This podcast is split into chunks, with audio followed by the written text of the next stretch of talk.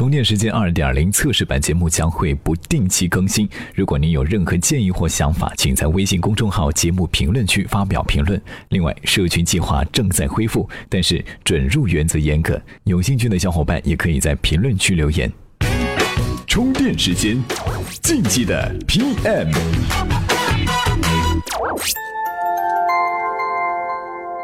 干成了才叫事儿，伟大的都是熬出来的。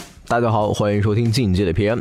自打微信上线以后，甭管是内行还是外行，都认为这是一款现象级的漂亮产品。很多干产品的呀，也因此将微信、QQ 这几个奉为是最高峰，从此呢不停的追赶。就拿支付宝来说，明明是供支付的，如今这个版本啊，却一溜一溜的换，居然也和微信越来越像了。不过呀，这也难怪，在过去的十年，腾讯系的财付通至少有五次是依葫芦画瓢似的模仿了阿里系的支付宝。现在人家也反过来抄抄，大家都没话说。最主要的呀，一个时间段也就那么一两款大社交产品，绝大多数的坚守，最后得来的呀，只是身后的尸骨累累。为什么这么说呢？原本啊，打算在社交领域深耕的产品经理，又如何调整策略，一展拳脚呢？哎，今天咱们这一期节目，我们就来和您聊一聊这个话题。外人总说 PM 什么都会，什么都不精通，但真是这样吗？农耕社会无法理解不耕作的商人的价值。小工业作坊无法理解流水线管理对于大规模生产的价值。五个人的组织管理学根本就是虚无不靠谱的伪科学。MBA 的教授没有实际运营过五百强企业。麦肯锡的咨询师难以了解整个企业运营的细节。技术人员编程也不再需要精通机器语言。实际上，人类社会的发展就是不断的合作与细化专精。虽然没想当个改变世界的主，不过我还是想告诉我自己。进击的 PM 干成了才算个事儿。欢迎回来。首先啊，我们来解决一个问题：大社交产品为什么是一根独苗？社交产品呢分为两种，一种是媒体属性比较强的，比如说这个微博；另一种啊是偏工具属性，极端代表是通讯，也就是 QQ 和微信这些 IM 产品的根基。这两类产品的发展路线都是规模由小到大，用户由少到多，功能不断的被增加，秉承的商业逻辑都是流量，聚集更多的用户，用更好的方式变现。在这里啊，也就出现了几个问题：第一，把流量作为商业逻辑，必然会把用户的数量作为重要的指标，而很广泛的用户面，一方面很难保证 UGC 的内容质量，另一方面产品也不能做得足够细。第二，活跃的用户群特征在不断的变化。八零后、九零后的中学时代，QQ 人人网最受欢迎，微信的出现呢，很快就一览众山小。而九五后对于 QQ 更加热衷一点。那么再过个三五年，当零零后和零五后把握主流时，又会是怎么样一个情况呢？这就很难得知了。况且啊，用户喜新厌旧的本事从来都是不能低估的。所以，即使是早期宣传称小众的社交产品，只要是以流量为逻辑的，从来都是阶段性的存在和火爆。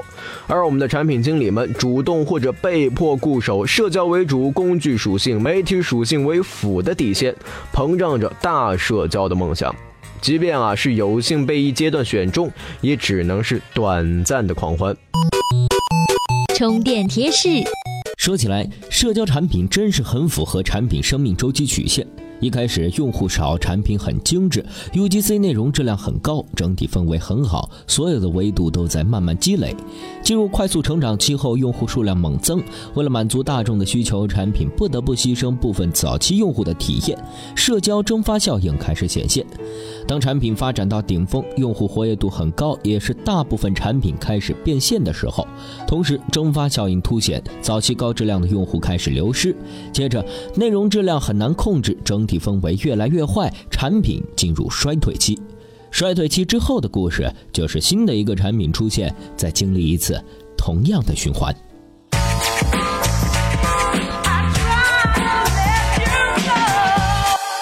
欢迎回来，接下来我们来说第二个问题：产品经理如何变着法子的在社交领域生根？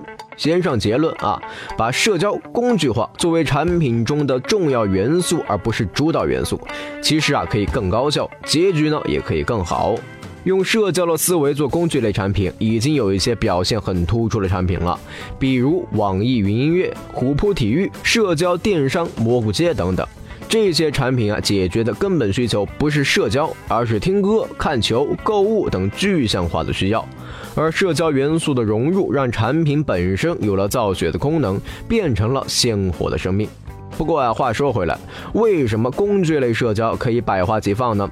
这最主要的原因啊，是在于大社交是互斥的，而工具类社交产品之间呢是互补的。在大社交下，产品需要争夺同一批用户，用户啊有非此即彼的关系；而在工具类社交下，没有非此即彼的关系。一个人啊本身就是多样化的组成，他喜欢音乐，也可以喜欢篮球，同时还可以是个编程高手。那么他工作遇到难题，就在程序员的圈子里活跃；周末在篮球的圈子里活跃。地铁上听歌的时候，看看大家评论；回到家，打开蘑菇街网购一件衣服。不同的工具性社交产品，满足的是用户不同的需求场景。有一个观点啊，是未来将没有互联网这个概念，因为互联网成了基础设施，各行各业都离不开互联网。同样，社交也可能成为一个小范围的基础设施，让一些作为载体的工具更符合人的本我，更加人性化。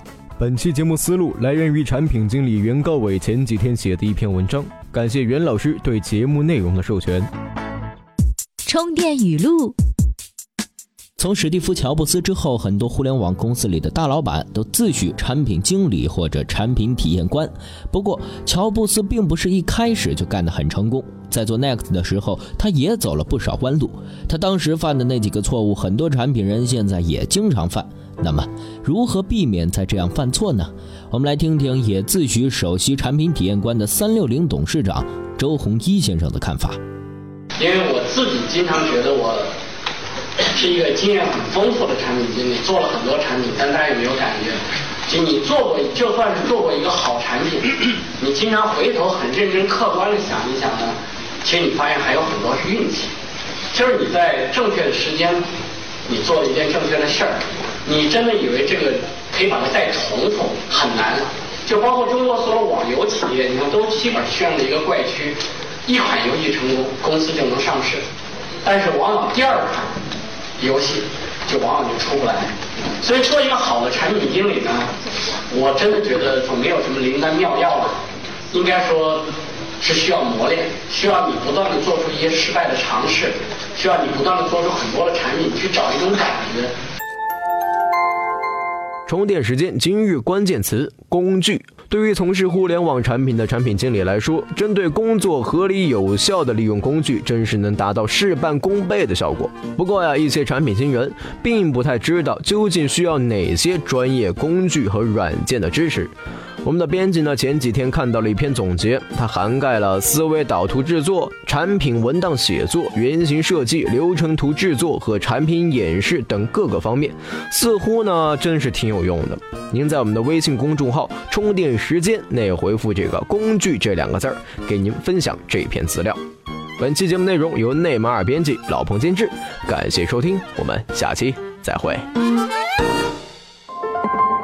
充电时间。你的随身商学院。